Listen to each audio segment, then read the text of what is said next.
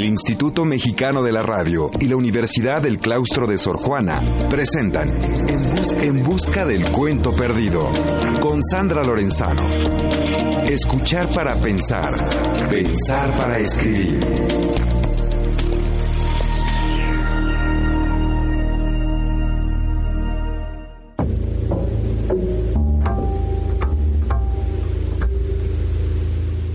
Había una vez ¿Cómo sigue el cuento? ¿Dónde está? ¿Dónde se ha escondido? Los invito a que me acompañen una vez más a encontrar ese cuento que cada uno tiene guardado muy dentro de sí. Aquí buscaremos los caminos que nos lleven a encontrarlo. Hola a todos, bienvenidas y bienvenidos a En Busca del Cuento Perdido un programa que realizamos conjuntamente el Instituto Mexicano de la Radio y la Universidad del Claustro de Sor Juana. Gracias por acompañarnos en esta aventura de leer, escribir, soñar e imaginar juntos. En busca del cuento perdido. Se escucha a través de Horizonte 107.9 de FM en la Ciudad de México, en Radio Imer 540M en Comitán, Chiapas, en órbita 106.7 de FM en Ciudad Juárez, Chihuahua, en la popular 1350 AM de Cacahuatán, Chiapas, en Yucatán FM 92.9 en Mérida, Yucatán, y en el mundo entero por Radio México Internacional, una estación que se transmite por internet www.radiomexicointernacional.imer.gov.mx. También pueden escucharnos desde su computadora en www.horizonte.imer.gov.mx. Los teléfonos en cabina 5628-1736, 5628-1737 y Lada sin costo 01800 546 37. Correo electrónico en busca del cuento perdido arroba yahoo.com.mx. Twitter arroba Sandra Lorenzano. Facebook en busca del cuento perdido. Y recuerden que en el blog sandralorenzano.blogspot.com está el podcast con nuestros más de 130 programas para que puedan escucharlos cuando lo deseen. Allí simplemente tienen que entrar a la pestaña que tiene el título de programas. Pues hoy tenemos el enorme gusto de tener en nuestro programa al queridísimo autor Trino Maldonado.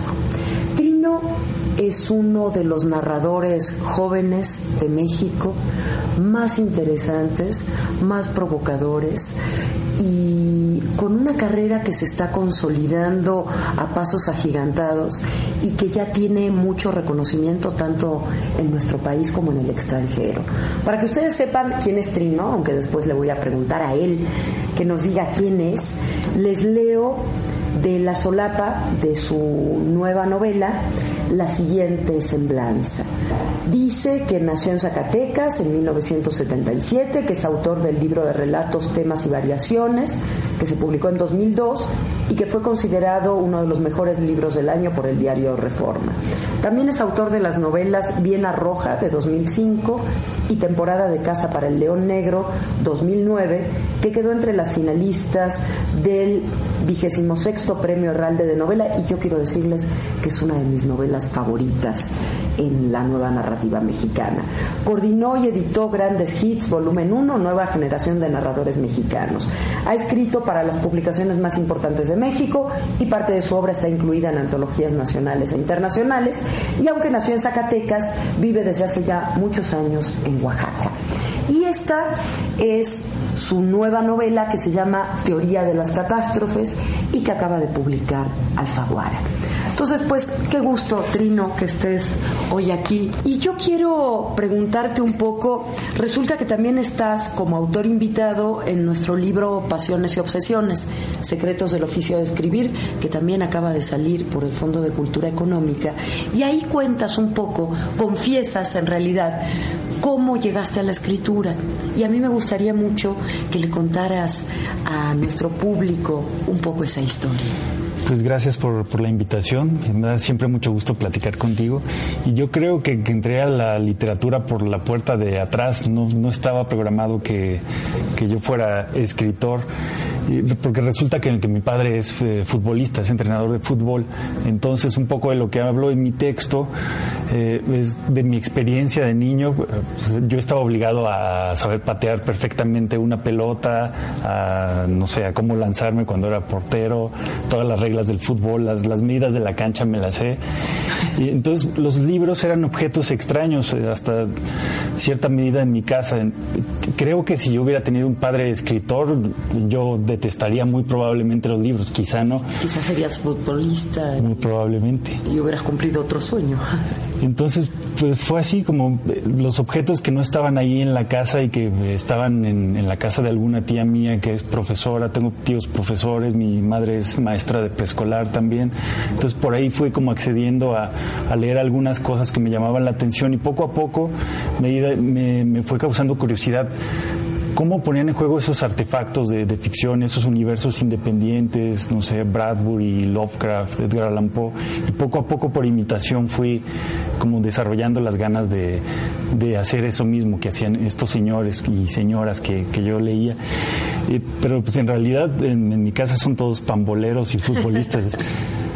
Y, más o menos es de lo que cuento en, el libro. Y por otra parte tienes un amor muy especial, una pasión en realidad por la música, ¿no? Es otra de tus vocaciones. Sí, soy músico frustrado, no, no tengo talento, creo que tengo un, poquito más de talento para escribir, pero la, música es lo que realmente me, apasiona. A mí envidio mucho a, mis amigos o a muchos autores que, realmente veo que les apasiona la literatura y que, devoran los clásicos, que se conocen la vida de, y obra de, sus autores favoritos y a mí simplemente como que no es, no es mi temperamento. O sea, tengo mis autores de, cabecera, los tengo muy leídos creo que cada vez me vuelvo mejor lector porque tengo acceso a una buena biblioteca en, Oaxaca, pero no, no me apasionó tanto como, por ejemplo, no sé qué eh, que desayunaba, por ejemplo, ¿quién te podría decir? Hemingway. Pero sí sé que, que desayunaba Schoenberg o Alban Berg, que son, son músicos de la segunda escuela de Viena. Entonces, no sé, creo que esa es como mi, verdad, mi verdadera pasión, aunque no, no sé si vocación, creo que no tengo tanto talento para eso. Sigo tocando todavía, haciendo cosas de noise con unos amigos, pero ahí por, puro hobby nada más. ¿Y quiénes son tus autores de cabecera, esos que tienes bien leídos? Pues Borges, creo que Borges fue el primer autor que me hizo tomar conciencia de, lo que es el estilo y de, una voz propia y de como ir más allá de, la lectura eh, sensual nada más que, te estimula, que te causa placer, a, llevarla a otro estadio de, lectura. Con Borges me, me, cuestioné ya varias cosas sobre los mecanismos de la ficción o incluso sobre sus temas, sus referencias, más bien librescas. Borges yo lo tengo como, como autor fundamental.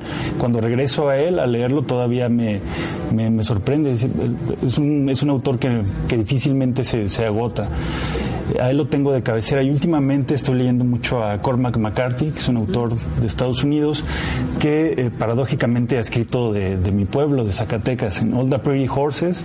El viaje termina en, el callejón de donde era la casa de mis abuelos.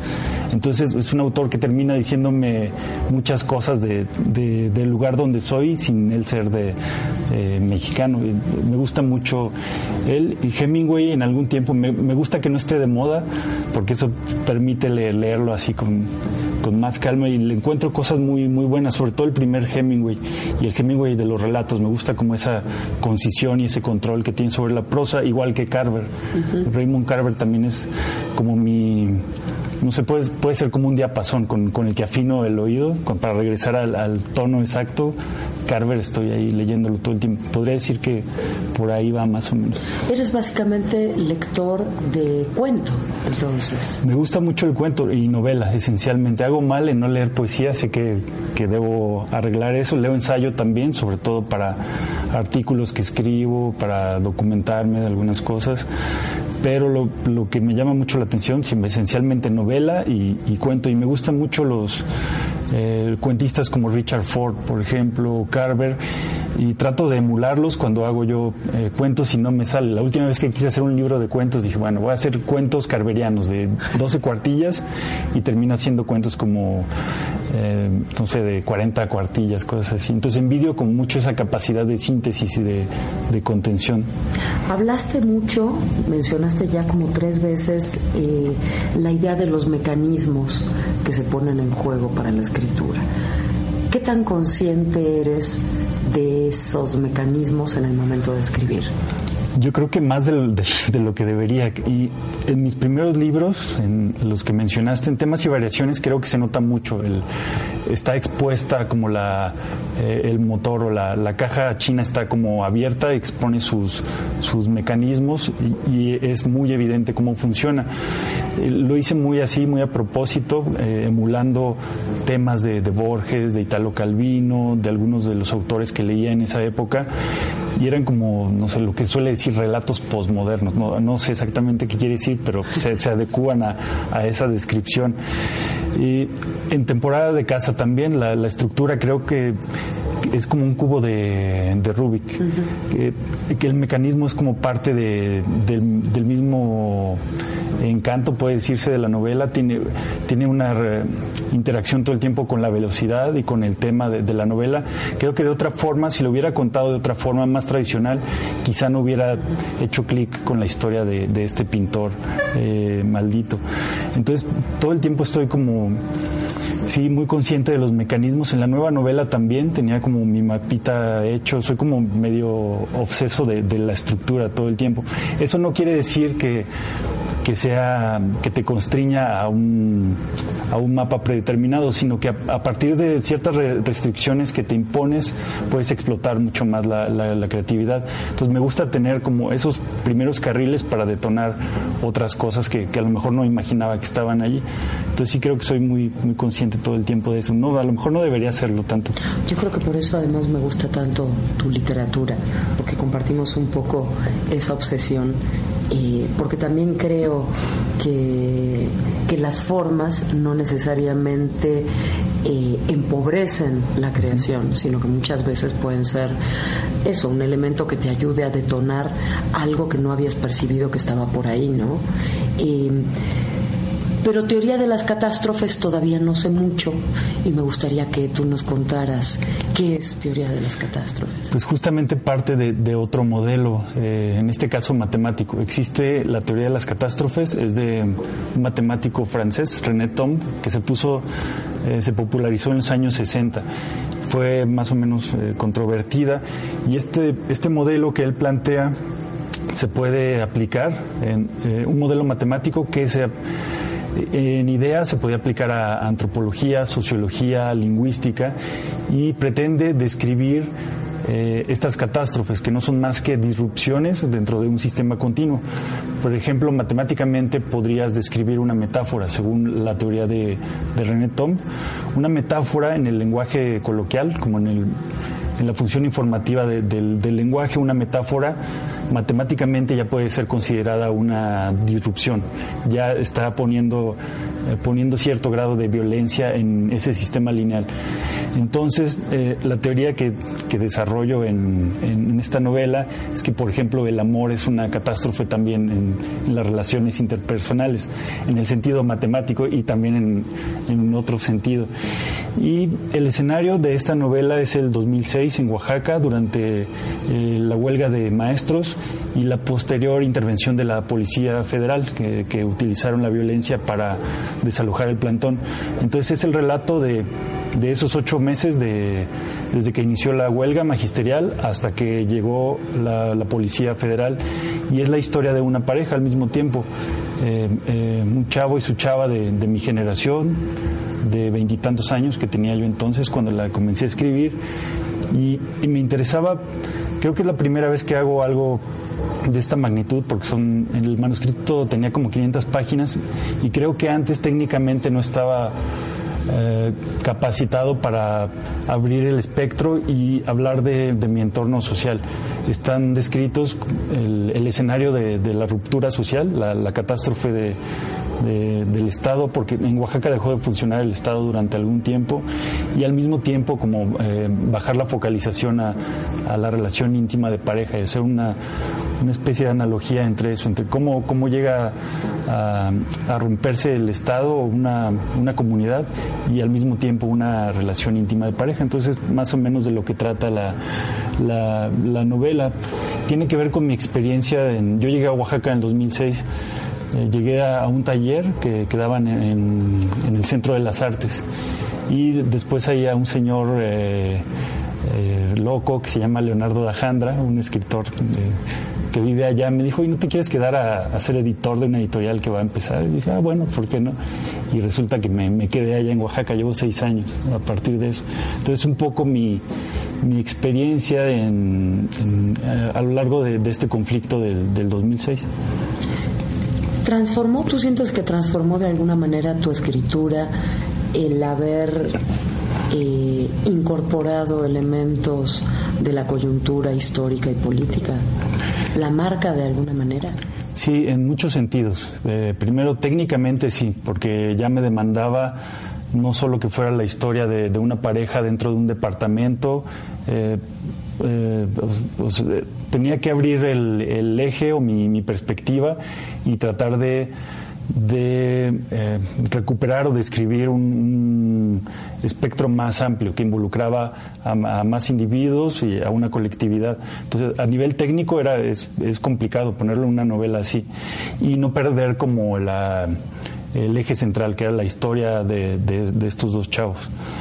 Y a nivel personal, sí, son o sea, yo, yo tenía una postura o tengo una postura personal eh, muy decantada. yo todo el tiempo he estado en contra del PRI, de las formas violentas que usaron para eh, reprimir la desobediencia civil que, que sucedió durante el 2006 pero entonces el problema más, grande que, tuve yo es no volver un panfleto la, la novela y pensé otra vez mucho en, Hemingway. Por ejemplo, si, si Hemingway hubiera tomado partido en, por ejemplo, por quien doblan las, las campanas, hubiera convertido en su novela en, en un panfleto antifranquista, pero lo que él decide es narrar los hechos de forma muy, muy neutral, aunque él personalmente tuviera una opinión.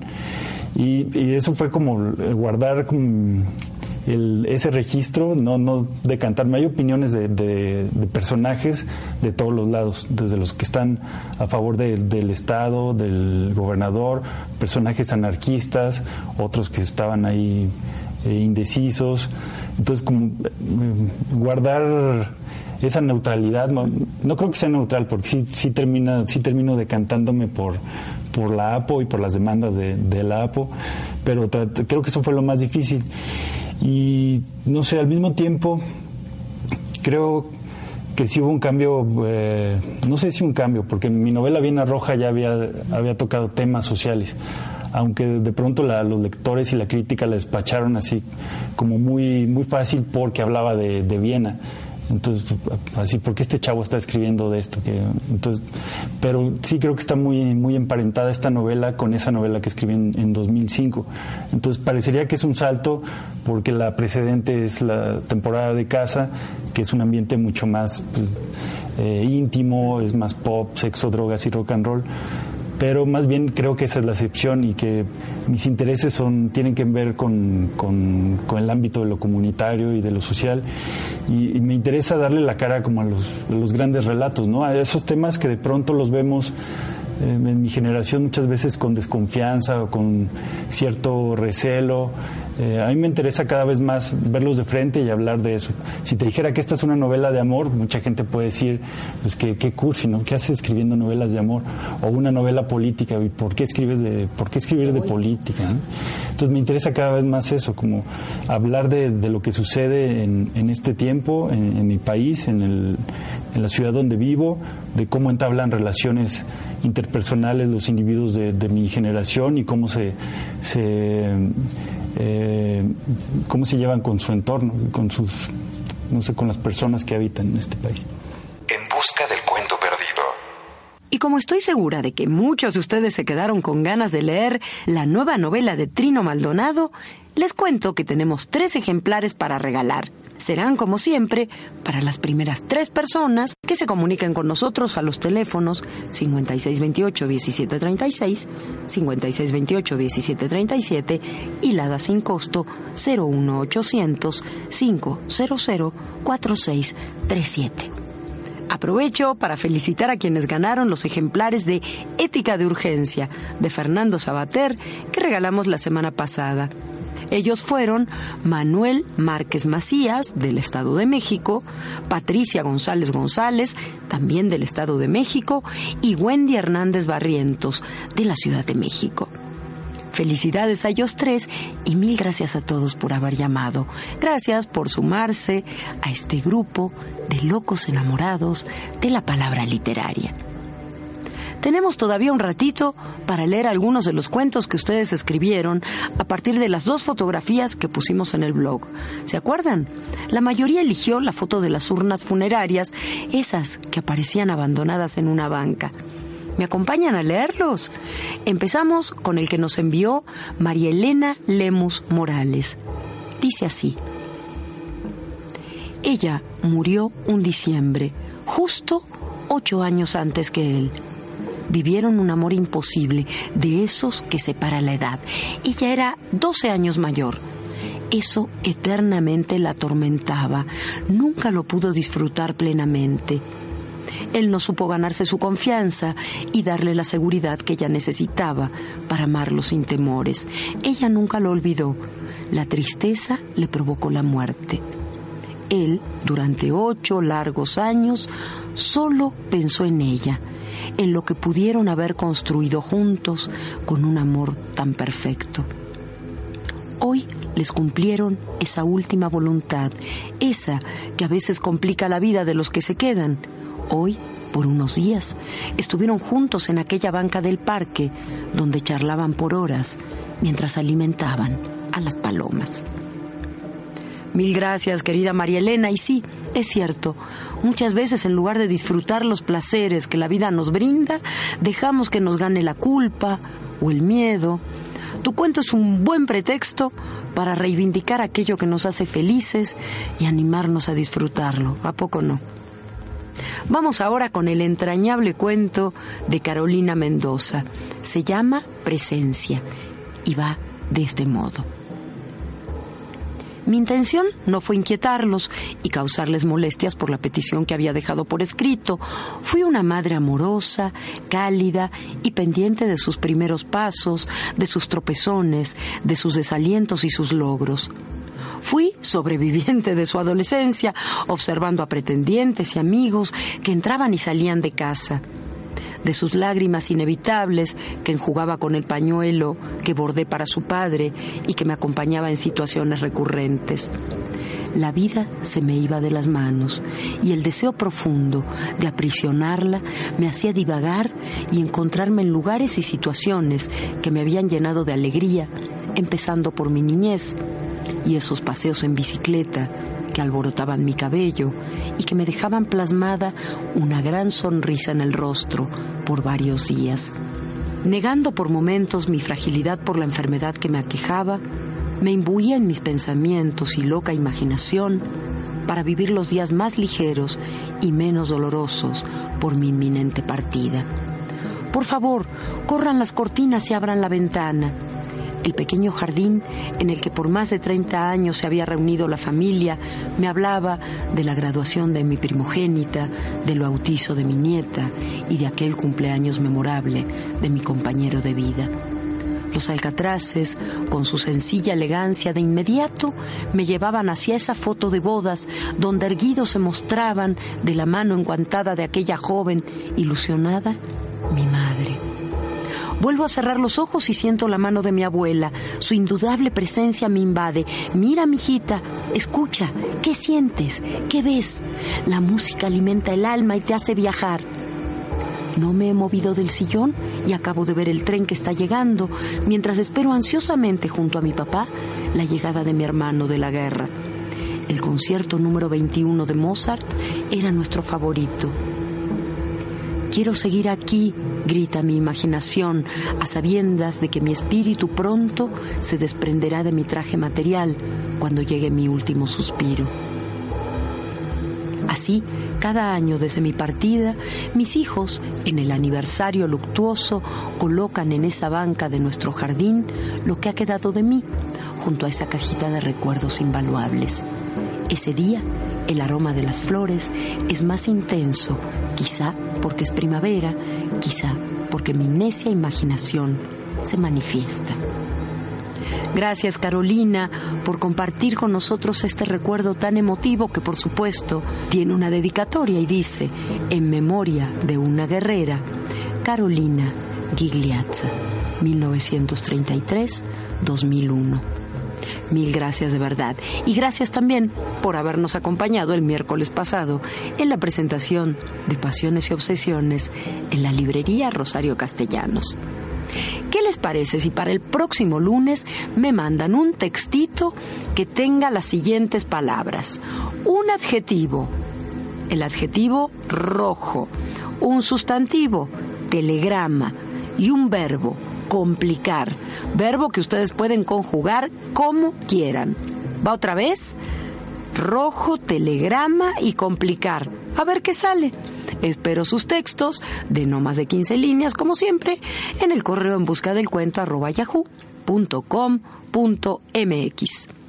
Antes de despedirme, quisiera agradecerles a nuestros dos queridísimos productores, Enrique Gil de Limer y Carlos Prieto del Claustro de Sor Juana.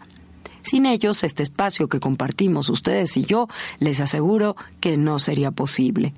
Mi agradecimiento también a Cecilia Núñez por el apoyo en el sitio web.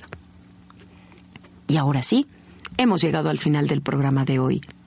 Gracias por haberme escuchado, gracias por haberme permitido soñar e imaginar con ustedes. Soy Sandra Lorenzano y los espero nuevamente el próximo lunes a las 3 de la tarde para que sigamos buscando juntos esa historia que todos tenemos escondida muy dentro de nosotros mismos. Y quiero dedicarle el programa de hoy a todos los estudiantes de la ENES UNAM de León por la maravillosa recepción que me hicieron el viernes pasado. Gracias a todos ellos. Nos vamos escuchando a María Elena Walsh con una de mis canciones infantiles favoritas. Así empezamos a celebrar juntos el Día del Niño. Que disfruten entonces Osía Celosito. Y colorín colorado, en busca del cuento perdido, es lo que ustedes han escuchado.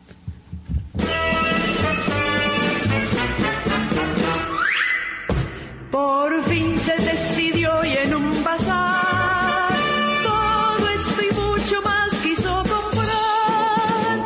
Quiero tiempo, pero tiempo no apurado. Tiempo de jugar que es el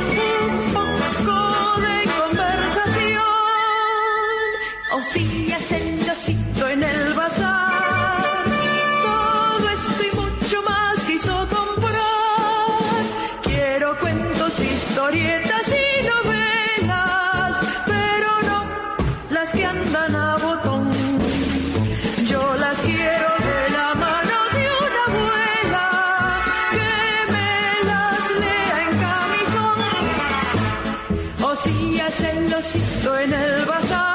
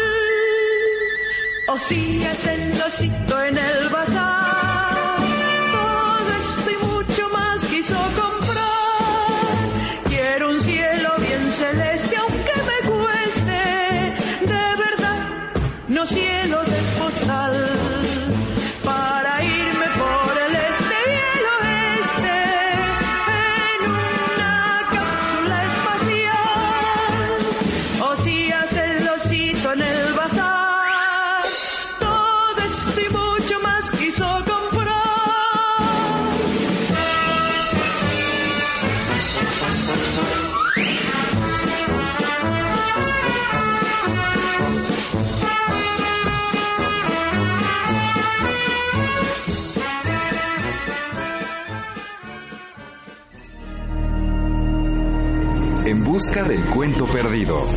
Con Sandra Lorenzano. Escucha, escuchar para pensar. Pensar para escribir. Una coproducción del Instituto Mexicano de la Radio y la Universidad del Claustro de Sor Juana. IMER, Radio Pública a su servicio.